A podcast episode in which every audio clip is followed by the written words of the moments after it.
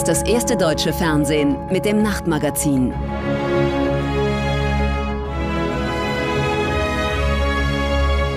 Heute im Studio Julia Niharika-Sen. Hallo und ganz herzlich willkommen zum Nachtmagazin. Ja, was für eine überraschende Meldung erst vor wenigen Stunden aus Madrid. Da gab es eine unvorhergesehene Einigung kurz vor dem Start des NATO-Gipfels morgen. Und zwar zwischen der Türkei, Schweden und Finnland. Eine Nachricht, die sicher auch schon den Kreml in Moskau erreicht hat, denn die Türkei hat ihre Blockade gegen den NATO-Beitritt von Schweden und Finnland aufgegeben. Damit ist der Weg für die beiden nordischen Länder, die sehr lange sehr stolz auf ihre Unabhängigkeit waren, nun frei. Finnland hat immerhin eine mehr als 1000 Kilometer lange Grenze zu Russland. Es sind diese Momente, die den Zauber eines Gipfels ausmachen. Pressekonferenz Raum 14, einer der kleineren. Und plötzlich um Viertel nach acht am Abend Bewegung, Spannung in der Luft. Mikrofone werden gerichtet, die Flaggen von Finnland, Schweden und der Türkei sind aufgebaut. Und dann kommen sie alle. Erdogan, Stoltenberg, die Spitzen von Finnland und Schweden, man hat sich geeinigt. Ich bin froh, ankündigen zu können, dass wir jetzt ein Abkommen haben, das den Weg freimacht, damit Finnland und Schweden der NATO beitreten. Wochenlang hat man gestritten. Heute Abend, gerade noch rechtzeitig vor Beginn des Gipfels, dann die Unterschrift unter eine gemeinsame Erklärung. Applaus im viel zu kleinen, stickigen Pressesaal. Man mag es noch nicht glauben, aus den Streithähnen der letzten Wochen sollen jetzt Verbündete werden. Wir haben es in der NATO immer gezeigt. Egal welche Differenzen es gibt, wir setzen uns zusammen, wir reden und können jede Frage lösen. Mit der Unterschrift werde auch ein Signal gesendet aus dem engen Raum 14 in die Hallen des Kreml. Die Tür der NATO steht offen. Erinnern Sie sich, im Dezember hat uns Präsident Putin noch sogenannte Sicherheitsverträge vorgelegt, die die NATO unterschreiben sollte. Und einer der wichtigsten Punkte von Putin war dabei, dass er gegen jede Erweiterung der NATO war. Er wollte weniger NATO. Jetzt bekommt er mehr direkt an seiner Grenze. Morgen geht der NATO-Gipfel offiziell los, doch eine der wichtigsten Entscheidungen schon getroffen. Da kommt seine Einladung gerade richtig. Spaniens König empfängt die Regierungschefs heute Abend zum Galadinner im Palast. Und die türkisch-schwedisch-finnische Einigung dürfte auch das Gesprächsthema bei diesem Abendessen sein. Damit direkt zu Markus Preis in Madrid. Was hat denn zu dieser Einigung geführt? Ja, vor allen Dingen, äh, dass die Türkei eine ganz klare Position vertreten hat und sich Finnland und Schweden auf die dann äh, zubewegt haben. Also beide Länder erkennen an, dass die äh, Türkei Sicherheitsbedenken hat, Sicherheitsrisiken sieht durch die verbotene Partei PKK, die Kurdenpartei und die Kurdenmiliz äh, IPG. Und äh, Schweden und Finnland haben zugesagt, der Türkei äh, in diesem Kampf sozusagen an der Seite zu stehen, also sie zu unterstützen, äh, indem sie zum Beispiel in ihrem eigenen Land die Antiterrorgesetze verändern, indem sie helfen, auch zum Beispiel mit Razzien gegen Sympathisanten dieser beiden Gruppen vorzugehen, indem sie auch bereit sind, Auslieferungen in die Türkei zu prüfen und dann auch durchzuführen. Und man wird auch äh, gemeinsam ähm, ja, im Geheimdienstbereich und im Justizbereich zusammenarbeiten. Und beide Länder haben auch äh, zugesagt, dass es kein generelles Waffenembargo äh, geben soll für äh, Waffenverkäufe in die Türkei. Das war der Türkei auch sehr wichtig. Das dürfte ja womöglich auch für Kritik sorgen. Aber wie wichtig ist Schwedens und Finnlands Aufnahme in die NATO denn für das Bündnis, aber auch für die beiden Länder? Für das Bündnis äh, ist es natürlich ein großer politischer Erfolg, auch von Generalsekretär Stoltenberg heute Abend. Äh, das sah ja erstmal nicht so aus, als ob das jetzt noch klappen würde vor dem äh, NATO-Gipfel. Und das ist jetzt doch passiert. Stoltenberg selber hat auch gesagt, das ist auch ein ganz klares Zeichen an Moskau. Wir lassen uns nicht auseinanderdividieren. Wir finden Lösungen und unsere Tür bleibt offen, wenn wir das wollen. Was bedeutet das für die Länder? Natürlich eine große Sicherheit. Wenn zwei Länder oder vor allen Dingen Schweden, das ja fast 200 Jahre neutral war, jetzt sagt, wir müssen in einem Militärbündnis, dann zeigt das, wie groß die Sorgen in diesem äh, Land sind. Was bringt es für die NATO? Ähm, aus Sicht von Generalsekretär Stoltenberg mehr Sicherheit, denn beide Länder haben für ihre Größe ein sehr starkes Militär, was sehr gut organisiert ist, sehr gut trainiert ist und auch sehr gut ausgestattet. Ähm, und strategisch ist es ein Vorteil für die NATO, weil im Prinzip die NATO jetzt den gesamten Ostseeraum äh, kontrolliert. Äh, das war im Kalten Krieg war das genau andersrum. Äh, da waren eben diese beiden Länder neutral und die meisten anderen Ostseeanrainer äh, im Warschauer Pakt. Das ist also auch ein Vorteil jetzt für die NATO. Ein anderes Thema dieses Gipfels ist die schnelle NATO-Eingreiftruppe. Die soll ja fast verzehnfacht werden auf 300.000 Einsatzkräfte. Wie schnell könnte das passieren? Ja, genau äh, klar ist das noch nicht, aber diese Zahl, äh, die ist ja gestern äh, auch ähm, wirklich äh, mit großer Beachtung äh, ausgegeben worden und kommuniziert worden. Und man fragt sich schon, wie soll das denn funktionieren? Wenn man nur zum Beispiel auf Deutschland mal guckt, äh, wo man jetzt schon große Probleme hat, äh, ja alle Verpflichtungen zu erfüllen, wo man jetzt die ganzen Materialsorgen kennt. Und wenn jetzt die NATO sagt, zum Beispiel die äh, Kräfte, die ganz besonders schnell einsatzbereit sind, die sollen versiebenfacht werden, dann stellt sich schon äh, diese Frage. Genau ausbuchstabiert ist das äh, noch nicht, aber auch da geht es natürlich um das Signal, dass man äh, handeln will und dass dieser Krieg, den Russland in der Ukraine begonnen hat, da vieles verändert hat. Und dann gab es noch ganz kurz heute eine Nachricht von den USA. Die haben jetzt auch einiges vor. Was ist da geplant? Ja, es gab heute noch mal weitere bilaterale Gespräche, unter anderem eben von US-Präsident äh, Joe Biden hier äh, mit der spanischen Regierung. Und die USA wollen ihre Präsenz in Europa auch noch mal weiter erhöhen, unter anderem indem sie in Spanien zwei Zerstörer, also zwei Kriegsschiffe stationieren, noch zusätzlich, aber auch die äh, Truppen an Land und auch bei den Luftstreitkräften noch weiter ausweiten wollen. Ganz herzlichen Dank für diese Infos und Einschätzungen. Markus Preis in Madrid. Das ist ja ein wahres Gipfelhopping in diesen Tagen. Am Mittag erst war der G7-Gipfel im oberbayerischen Elmau zu Ende gegangen, der natürlich auch im Zeichen des Ukraine-Krieges stand. Über die Zusage weiterer Unterstützung für das kriegsgeschundene Land sprach Bundeskanzler Scholz auf der Abschlusspressekonferenz auf der grünen Wiese. Eine fast unwirklich idyllische Kulisse für die gravierenden Probleme und Herausforderungen, auf die man hier Antworten suchte. Am Ende dieses Gipfels kommt ein ebenso ernst wie auch zufrieden wirkender Kanzler zur Pressekonferenz. Geschlossenheit und Entschlossenheit, das ist die Botschaft, die von Elmau ausgehen soll. Der Ukraine versprechen die G7 weitere finanzielle, humanitäre und militärische Unterstützung.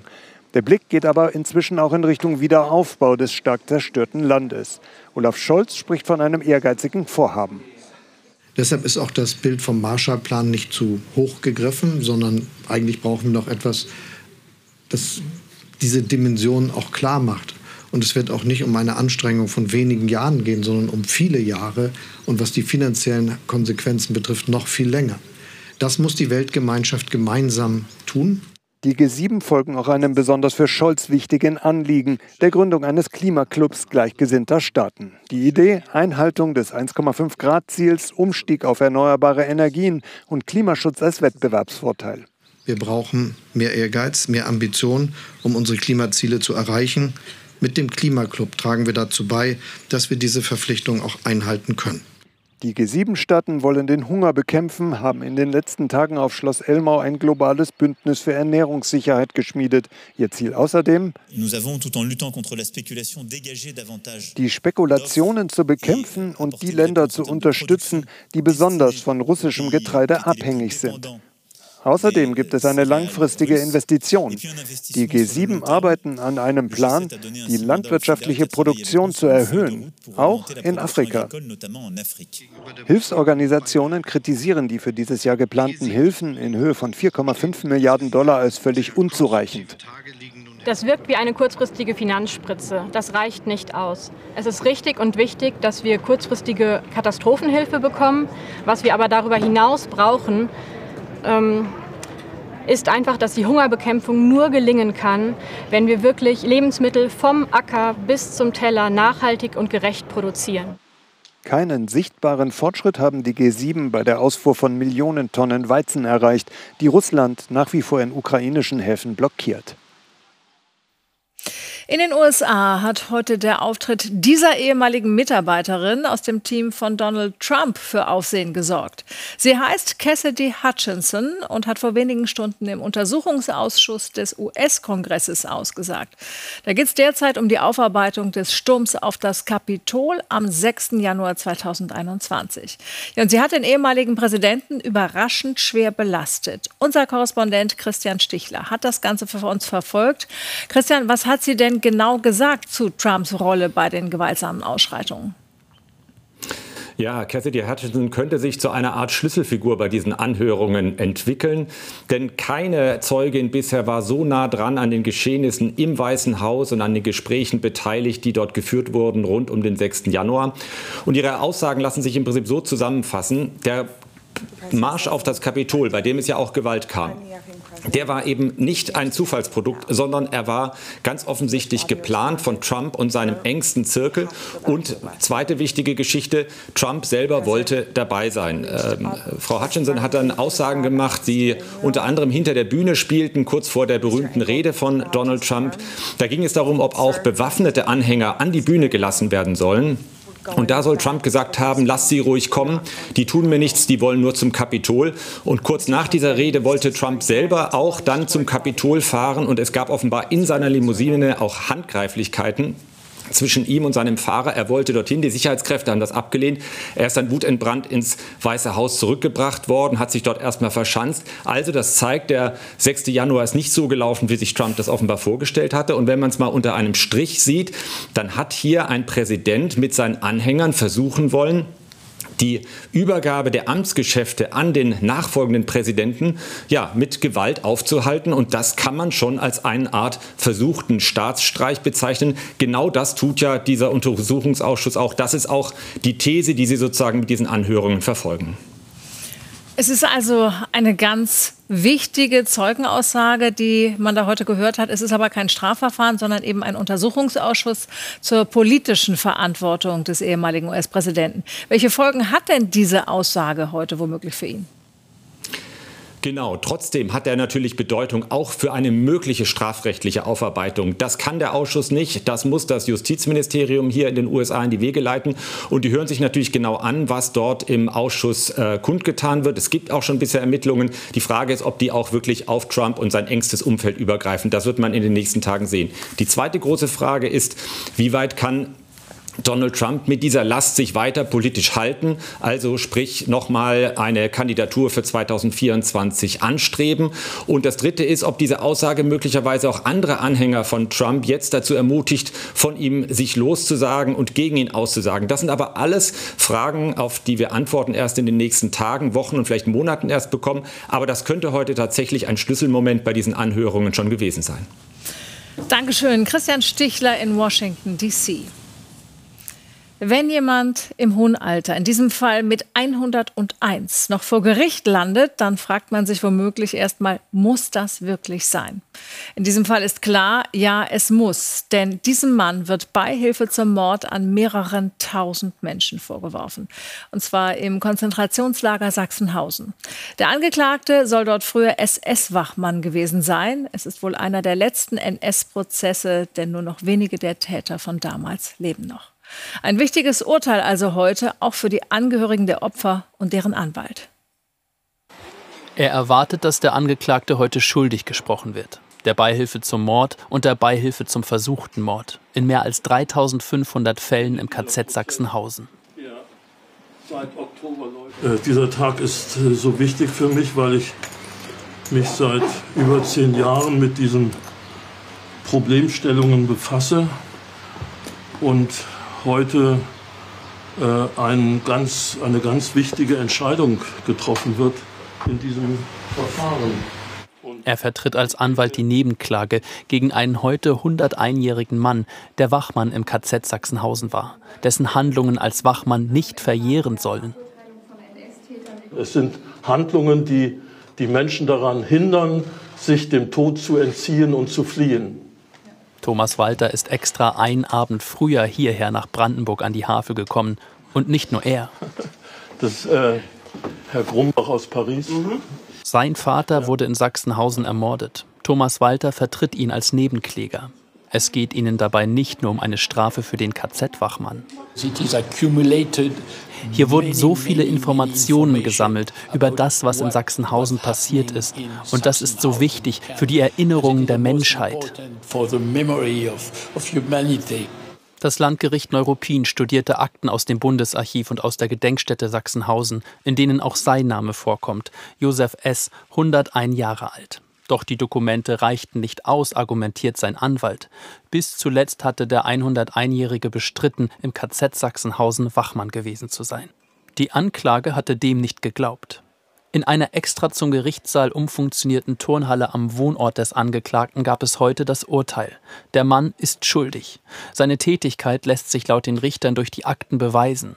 Er habe als Wachmann im KZ Sachsenhausen den reibungslosen Ablauf von Massenvernichtungen gefördert, jahrelang beim Morden zugesehen. Die Strafe fünf Jahre Haft wegen Beihilfe zum Mord. Erleichterung bei den Angehörigen. Alle von ihnen hätten auch Nein sagen können. Sie hätten sich an die Front versetzen lassen können. Es war sehr interessant, dass das Gericht das heute noch mal betont hat. Ich bin froh und dankbar, dass das Verfahren nach so langer Zeit mit diesem Urteil geendet hat. Und ich bin der Überzeugung, dass dies auch der Gerechtigkeit dient der Angeklagte will in Revision gehen, muss die Haftstrafe vorerst nicht antreten. Für Thomas Walter ist es dennoch ein guter Tag, 77 Jahre nach den NS-Verbrechen. Auch die Menschen in Kolumbien müssen mit einer dunklen Vergangenheit leben. Viele fragen sich, ist mein Kind, meine Mutter, mein Bruder dabei? Ja, viele quält weiter die Ungewissheit, was mit ihren Angehörigen geschehen ist. Wo sind sie? Etwa 80.000 Menschen gelten dort als vermisst. Mehr als 50 Jahre hat der blutige Bürgerkrieg dort gedauert. Wie kann es in einem solchen Land überhaupt Frieden geben? nachdem etwa eine Viertelmillion Menschen getötet wurden. Dazu ist eine sogenannte Wahrheitskommission eingerichtet worden, ja nach dem 2016 geschlossenen Friedensvertrag zwischen der damaligen Regierung und der FARC-Guerilla. Heute hat die Wahrheitskommission ihren Abschlussbericht vorgelegt und sie ruft zur Versöhnung auf. Die Lieblingsjacke ihres Sohnes hat Flor Hernandez aufbewahrt. Vor 14 Jahren wurde Elkin ermordet vom kolumbianischen Militär. Er sei gefallen als Guerillakämpfer, hieß es damals offiziell. Eine Lüge. Da war sich Flor Hernandez sicher. Ich kann nicht sagen, ob ich Wut oder Hass fühle. Was geschehen ist, ist geschehen. Tatsächlich war ihr Sohn unschuldiges Opfer des bewaffneten Konflikts. Die Armee ermordete etwa 6400 Zivilisten wie ihn und gab sie als Guerilleros aus, um Erfolgsprämien zu ergattern. Es sind Verbrechen, die Kolumbien bis heute prägen. Mehr als 50 Jahre kämpften linke Guerillas gegen Militär und rechte Paramilitärs. Alle Konfliktparteien begingen Verbrechen. Eine Wahrheitskommission hat diese nun untersucht, tausende Zeugen befragt. Im Abschlussbericht fordert sie ein Friedensministerium, mehr Investitionen in Gerechtigkeit und Bildung. Aufgaben für den neu gewählten Präsidenten. Gustavo Petro verspricht, sich für Versöhnung einzusetzen. Wir werden den Kreislauf der Rache und der Gewalt durchtrennen. Für Flor Hernandez ist die Anerkennung ihres Leids und das tausender Mütter nur ein erster Schritt. Es gibt weiter viel Gewalt in Kolumbien. Für mich ist der Frieden weit entfernt. Sie wünscht sich, dass die für Elkins Tod Verantwortlichen nicht nur moralisch zur Rechenschaft gezogen werden, sondern auch vor Gericht. Bleibt uns noch kurz der Blick aufs Wetter in Deutschland. Da ist im Moment so ziemlich alles drin. Von wunderschön sommerlich bis zu heftigen Unwettern. Die Aussichten. Heute Nacht sind vom Süden bis in die Mitte einige Schauer und Gewitter unterwegs, zum Teil mit Starkregen. Am Tag ist es im Norden erst noch freundlich, sonst gibt es viele Wolken und gebietsweise Schauer oder Gewitter. Im Osten und Südosten örtlich Unwetter. Gegen Abend wird es im Westen und Südwesten wieder häufiger sonnig. Im Harz werden 19, am Rhein bis zu 29 Grad erreicht. Morgen Nacht kühlt es ab auf Werte zwischen 19 und 10 Grad.